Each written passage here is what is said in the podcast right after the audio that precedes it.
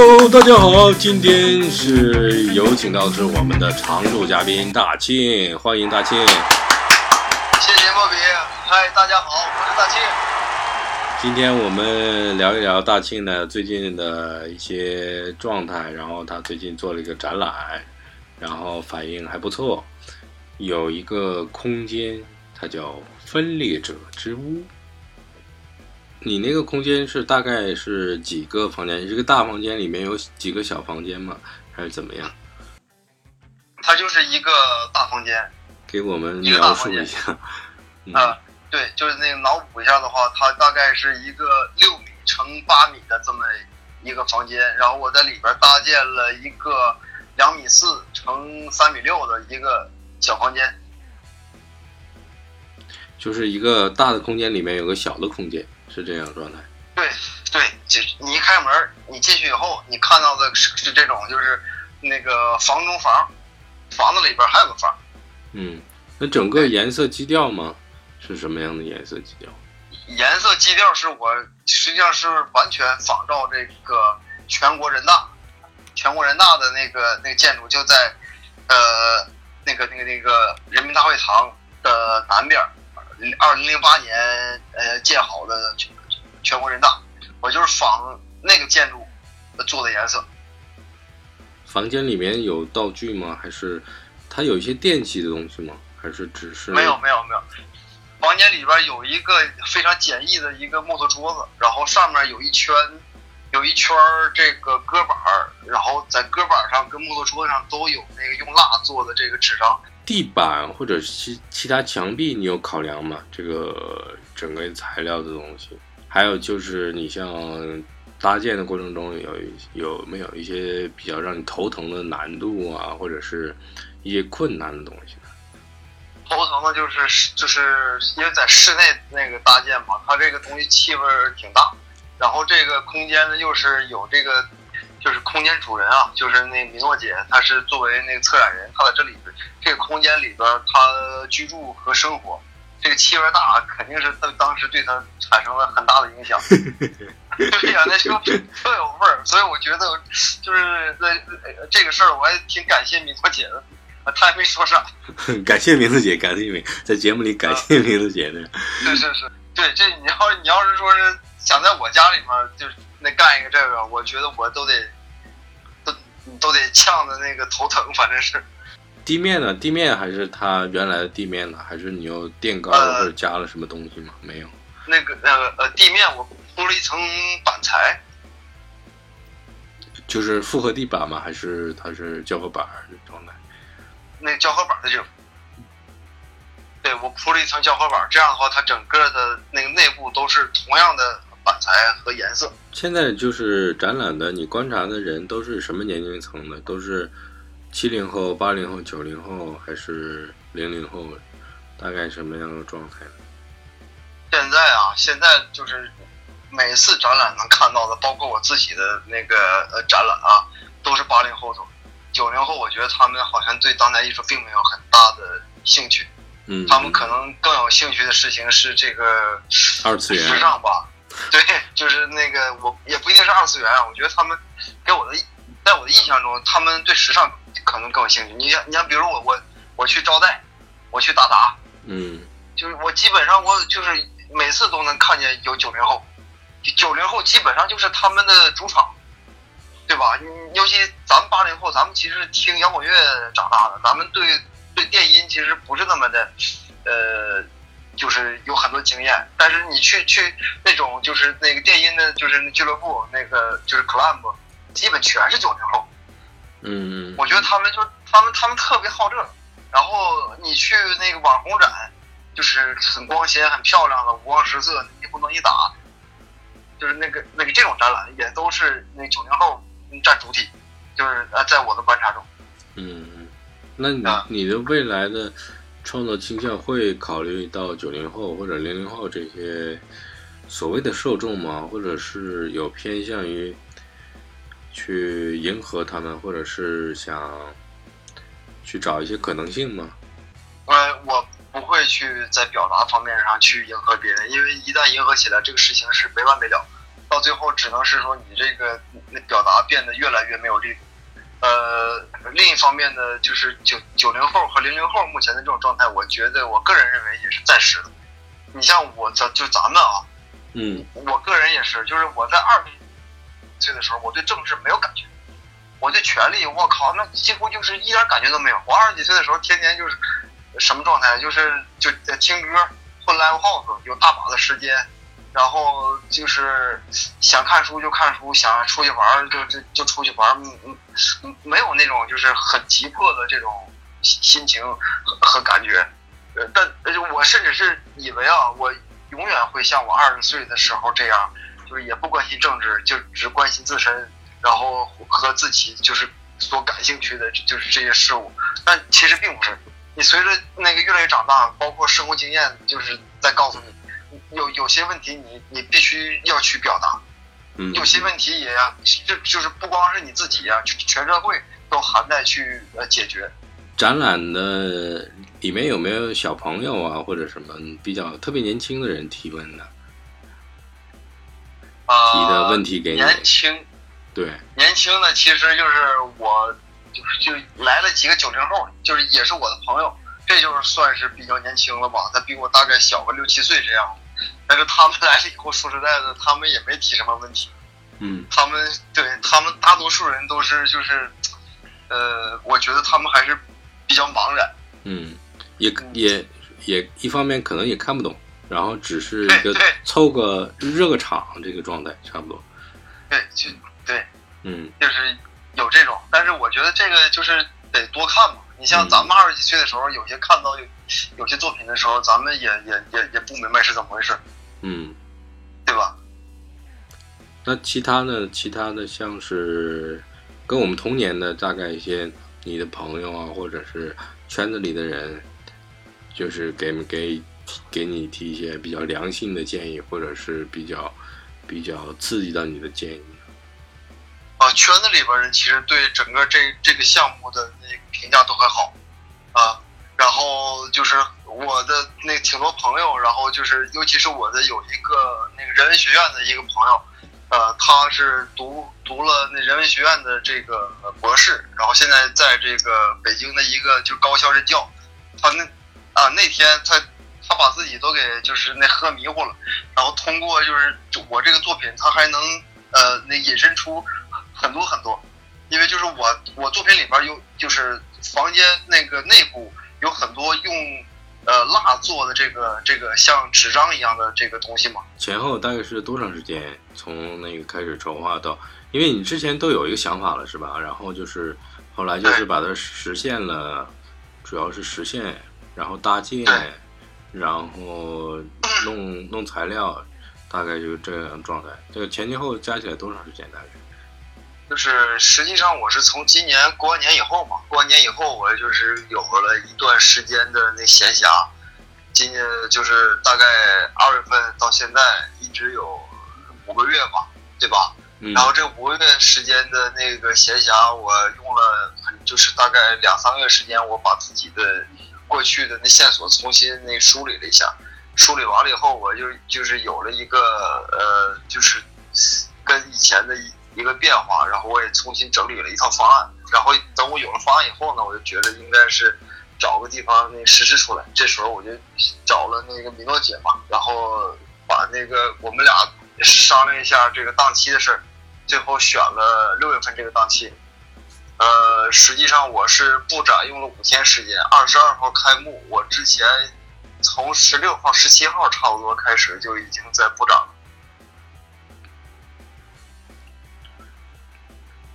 后来是展了多久？大概？展了时间满打满算也就是十天吧，啊、时间其实挺短的。他他为什么没给给你就是延长一点，展一个月或者是半个月这样？嗯，因为后边的艺术家时间都排满了，然后每个人的这那个时间都有有自己的情况，可能有的人，呃，可可能只有那那几天有空闲能能做项目，然后所以这样的话就是不太好协调，所以就是反正那个这个这个项目的展的时间是挺短，确实是挺短。但是我当时为什么选那个米诺它的那个就是空间？因为我最新的整个的一个大项目啊，它这个是一个一个大项目，是包含很多这些具体的小项目的。我这个大项目其实都是围绕着这个呃日常生活批判，就是从这个角度就是开始做，就是等于是在日常中重新发现一套那个社会关系，啊是。然后这个时候呢，米诺的他的这个项目空间实际上是他本人的一个住所，就是他在里边住，然后他把自己住所的那个客厅提供出来，他那个客厅呢也比咱们一般的居民楼的客厅要大要高，啊，所以就是他提供了这个客厅，我觉得就是特别合适。嗯嗯嗯。嗯，就是跟这个主题啊，跟这个日常生活批判啊，包括这个。日常关社会关系的那个重新发现，就是在他那个那个居所里边做特别合适，所以最后在展览的时候呢，我都把他日常生活的这些陈设我全摆上，包括电视机啊、椅子呀、呃茶几啊和什么，就是这些特别琐碎的东西，就是都摆上。嗯，那这个日常生活批判，它有一些联系到现实和梦境的东西吗？还是只是现实跟？抽象的一些联系呢，还是就是实际上是我是在这个呃，就是对日常生活的这种那个观察中啊，我发现了，就是它实际上有一套生产的这个逻辑，就是权力和资本实际上它是通过是给人生产一种那个幻觉，然后他再用用这种就是那幻觉来实现他的一个操控。对吧？你比如说，呃，就比比较典型的就是，就是就是这种例子其实特别多啊，就是那随处都能举。比如说，就是那广告里边的那个美女图，对吧？你看到了就就这个美女呢，你其实你看到的是自己的一个欲望的一个投射。然后呢，这这个这个你的欲望投射出来，其实是一个非常呃虚无的一一个指向。你不知道这个女人她是谁，然后她叫什么名，这些其实都不重要。就这个人。他只是一个一个形象，就是一个幻觉。对对，他是一个那个受体，就是他可以没有姓名，他甚至可以没有灵魂。对，呃呃，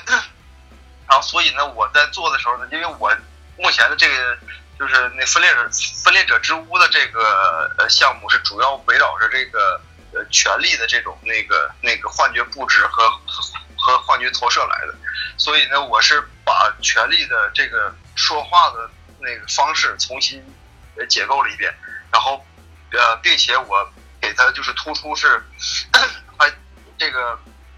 分裂分裂者之屋，首先是他这个非常呃呃说大无旁，非常粗暴的去呃进驻一个一个一个一个就是那呃生活空间，在生活空间里呢，然后它又是这个你从外部看。它是一个非常呃完整的，甚至是有重量的，就是这么一个感觉像真实的一个那个房间。但是你你转一圈，它有有一个入口，你转到它这个入口的时候，你发现它里边的这些这个呃搭建和结构全都是特别简易的那个板材，这个跟它的那个外部特别呃坚固的，特别像石材一样的，就是那这种那那外部会形成一个对比。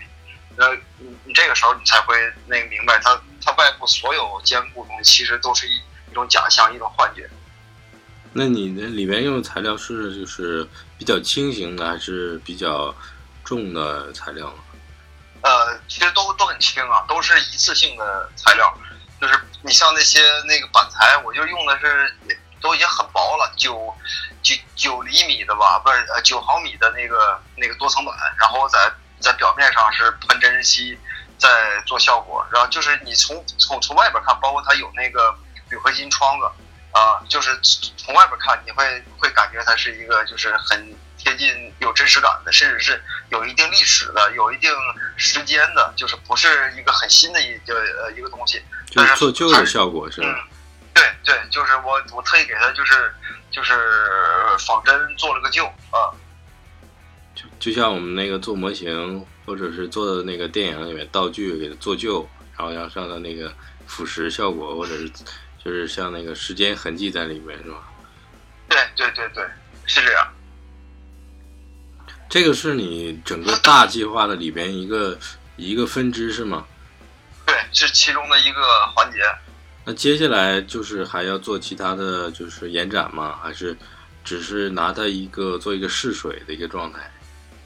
呃，我是打算就是在未来的几年，就是看我个人的时间精力啊，各个方面情况，我要我要一步一步的把这个整个的计划都实施出来。但是我因为就是那个个人精力的关系，我没有办法说是一下子把这个东西就是全部实施，我只能一个一个这么呃来做。这个计划大概就是差不多你运筹，然后构思差不多有五年的时间了嘛，是吧？呃，对，就这整整个计划呢，到现在就是从最开始有有这个想法，到现在有四年了。哎，不对，应该是快五年了。对吧？嗯，大就是大概什么一个诱因导致你想做这个东西呢？还是哪哪哪一个点，或者突然想让你想做这个东西呢？呃，生活体验吧，就实际上我不是说是像那种就是非常职业的，就是除了艺术以外什么都不做的那种艺术家。我实际上我我时间都是那个半儿对半儿，我可能我是一年中有半年的时间能做艺术，另半年的时另外半年的时间呢，我是就是得养活自己嘛，我得挣钱，对，就是呃要生活得干活。但是我在干活的时候呢，就是给了我很多的体验，就是嗯。呃，就那这些体验呢，他就是他告诉我，就是我们实际上生活的环境那是什么？就是我们在做艺术呢，其实不能是这种，就是完全是站在美学系统那个内部呃来来去发力，然后做一些这个跟生活跟社会完全呃不相关的事情。就是这个是我后来的一一个感受。嗯，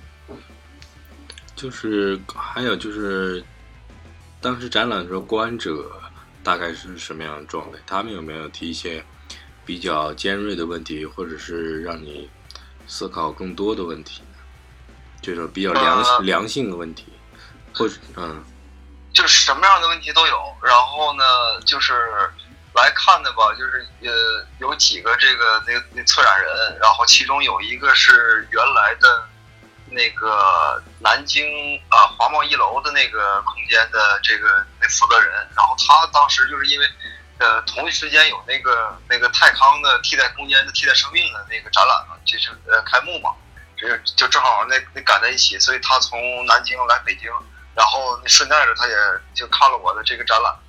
呃，然后他当时就是他提的就是那问题，我觉得还挺挺。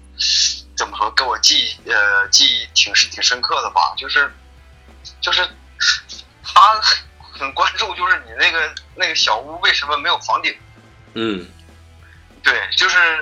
呃，就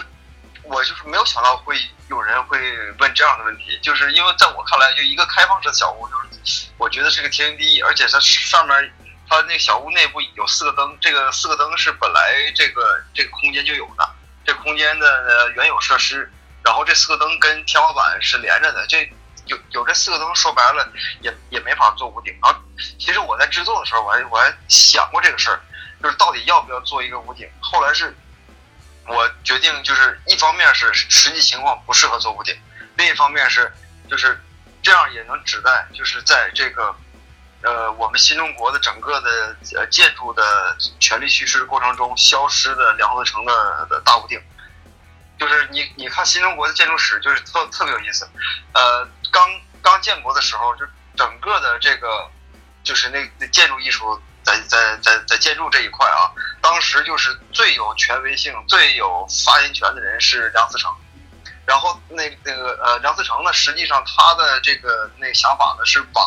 中国的所有的就是古典建的呃一些细节和一些部分做变成一个语汇，变成一个词汇。这个词汇呢，那我可以拿过来直接那嫁接到现代主义的那个呃建筑上。就其实他的这个这个呃就是工作方法啊和这和这个思路啊是一个非常解构主义的，非常后现代的。呃，但是我不知道他自己当时就是有没有那意识得到啊。然后。对，我有个问题，他他是留过学留过学还是怎么样？他这一套那个像你所说的结构主义，他是从那个欧洲来的，还是从俄罗斯来的，还是怎么样？美国，美国，美国。他是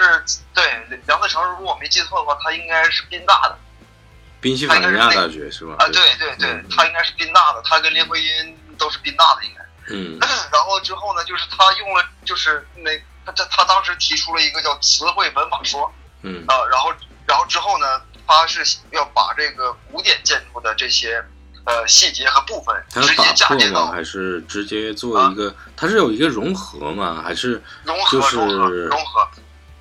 还是它是直接就是就是中式的和西式的一个混搭嫁接，就是硬性的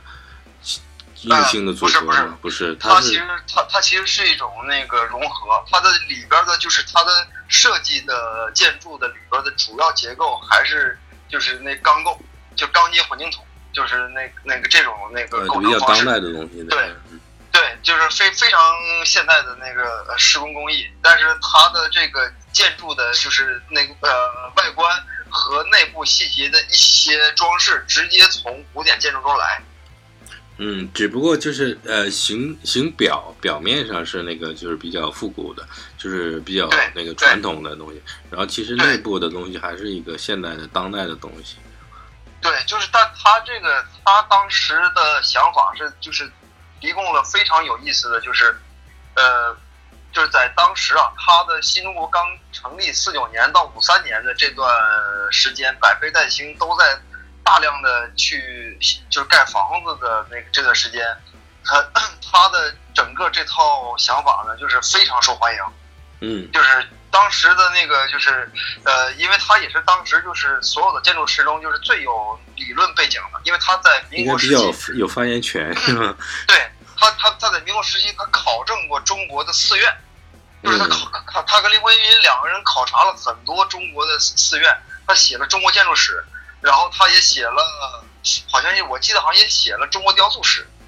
嗯啊，就是所以就是他就是。是当时的建筑师里边最有那个理论背景的，然后他的当时的这个套思想就是影响了很多建筑师，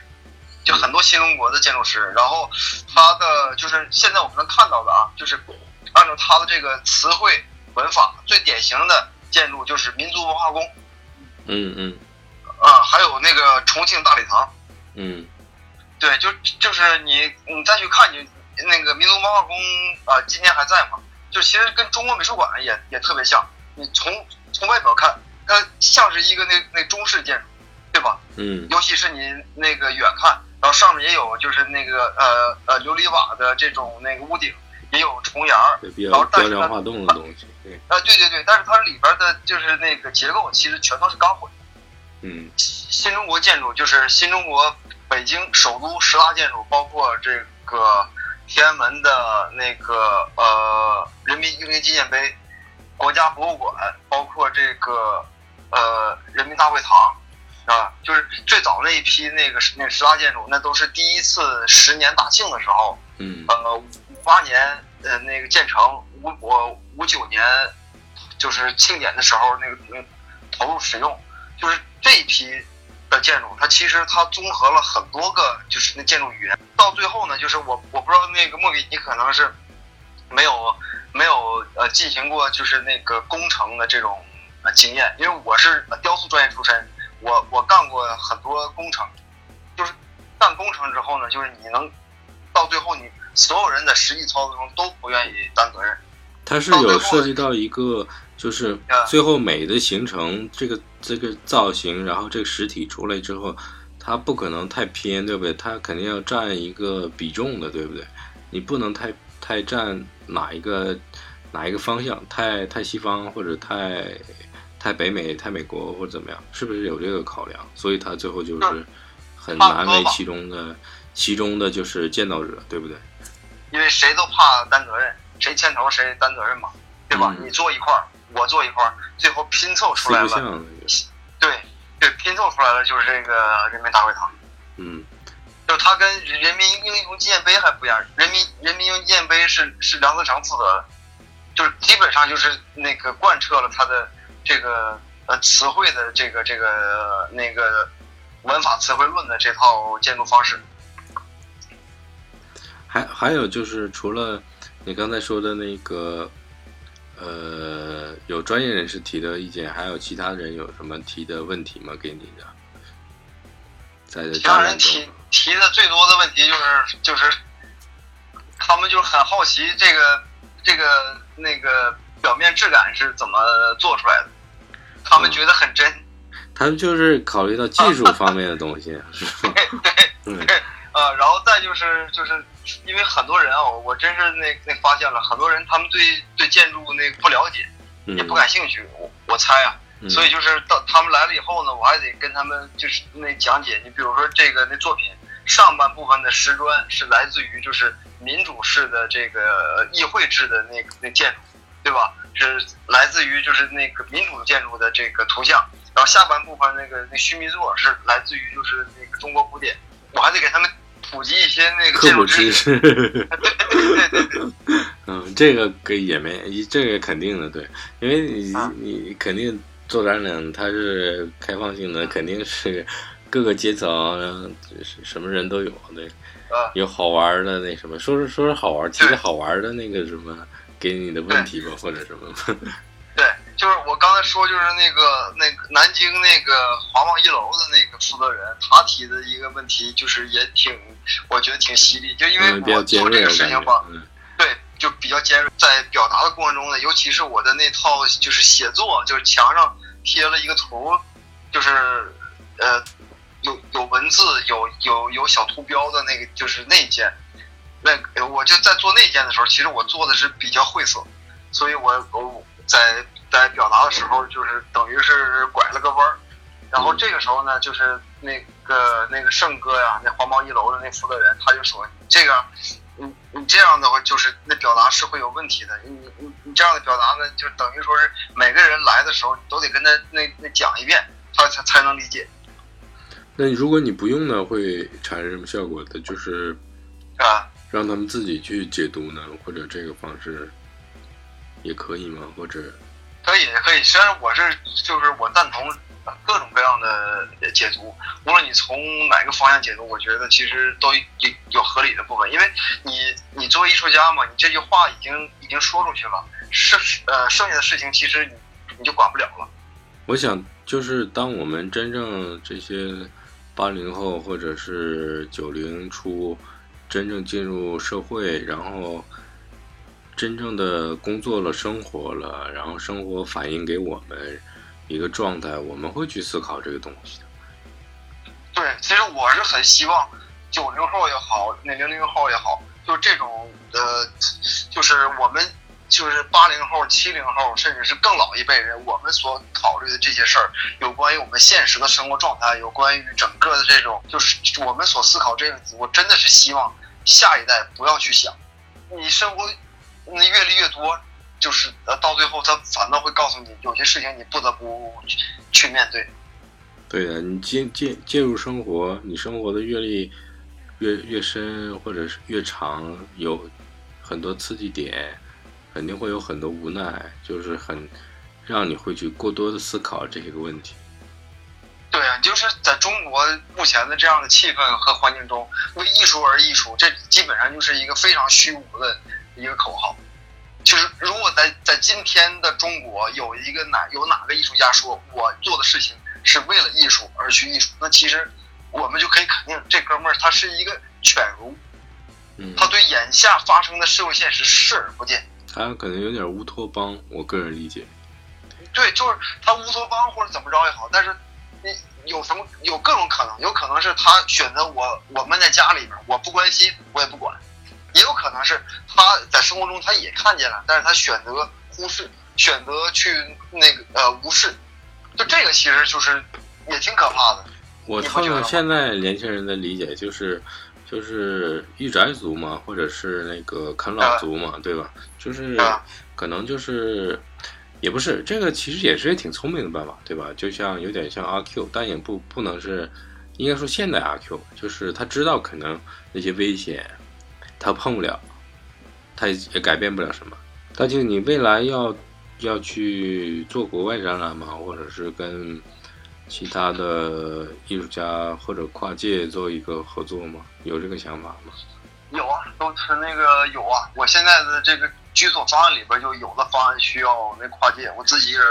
就弄不了。比如我没有呃机电专业的背景，有些和和机电相关的事情我就那弄不了。再有就是我这个分裂者之屋呢，其实我很希望就是在我去过的那国家都做一个，就是比如说我我在北京做，呃，我经过我用我的研究方法，然后这个。就是那考古谱系学，我去那研究一遍，然后发现它是一个那分裂式的一个那表述，所以我命名它叫分裂分裂者之屋。那如果我要去其他地方呢，它可能会有另外一套那个叫呃名字，对吧？他不一定是就是那个那分裂者，但是我做的所有的这些和小屋产生关系的，这就是那这些作品和就是以小屋为形式的作品，其实都是在直接的去表。表述权利的这个那个叙事方式，只是因为我换了那个地点和文化背景不同，然后会产生一些的差异。我现在也是正在就是结合自身的那个呃时间精力啊，那个呃积极去寻找一些机会。嗯，你大概有哪个版图吗？地图上的国家想去的吗？想去尝试。我打算是先以东亚为主吧，先以就是东亚为主。就是我做完了中国，就是做做完了北京以后啊，我下一站我特别想去那个台北。嗯。台北和东京，就这个都是离离汉文化圈就是比较近，就比较呃比较典型的。然后再就是像那个印度，嗯，呃，就就这都是特别感兴趣的。然后再那往远了说，可能是呃西亚，然后一直在到欧洲。然后就是那个最后到这个，就是那美洲，如果我能实现的话，嗯，那你在不同的国家或者这个场景和这个空间尺寸也会有相应的变化，是吧？就是就都是根，就根据现场空间搭建嘛。嗯。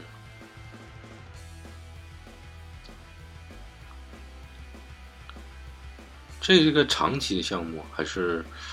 你是只是目前五到十年的一个项目，还是你打算一辈子都做这个项目延展呢，还是怎么样？我打算是先做五年。嗯。啊，那那个先做五年，然后看看五年以后是一个什么状态，然后再再进行下一步打算。那 M 空间的这个那个性质，因为现其实现在就是真正去。用自己的这个那个一份力量去去去支持实验性艺术，其实很难，而且做这样的事情的人也也真的不多。好，今天的梦说就暂时告一段落了，然后谢谢各位朋友关注我们的节目，然后谢谢我们的常驻嘉宾大庆。好的，谢谢大家收听，谢谢莫比，我们下期再见。本音频制作由。莫比多工作室出品，董摩比监制并制作录音，请勿盗取，版权所有，摩比多工作室。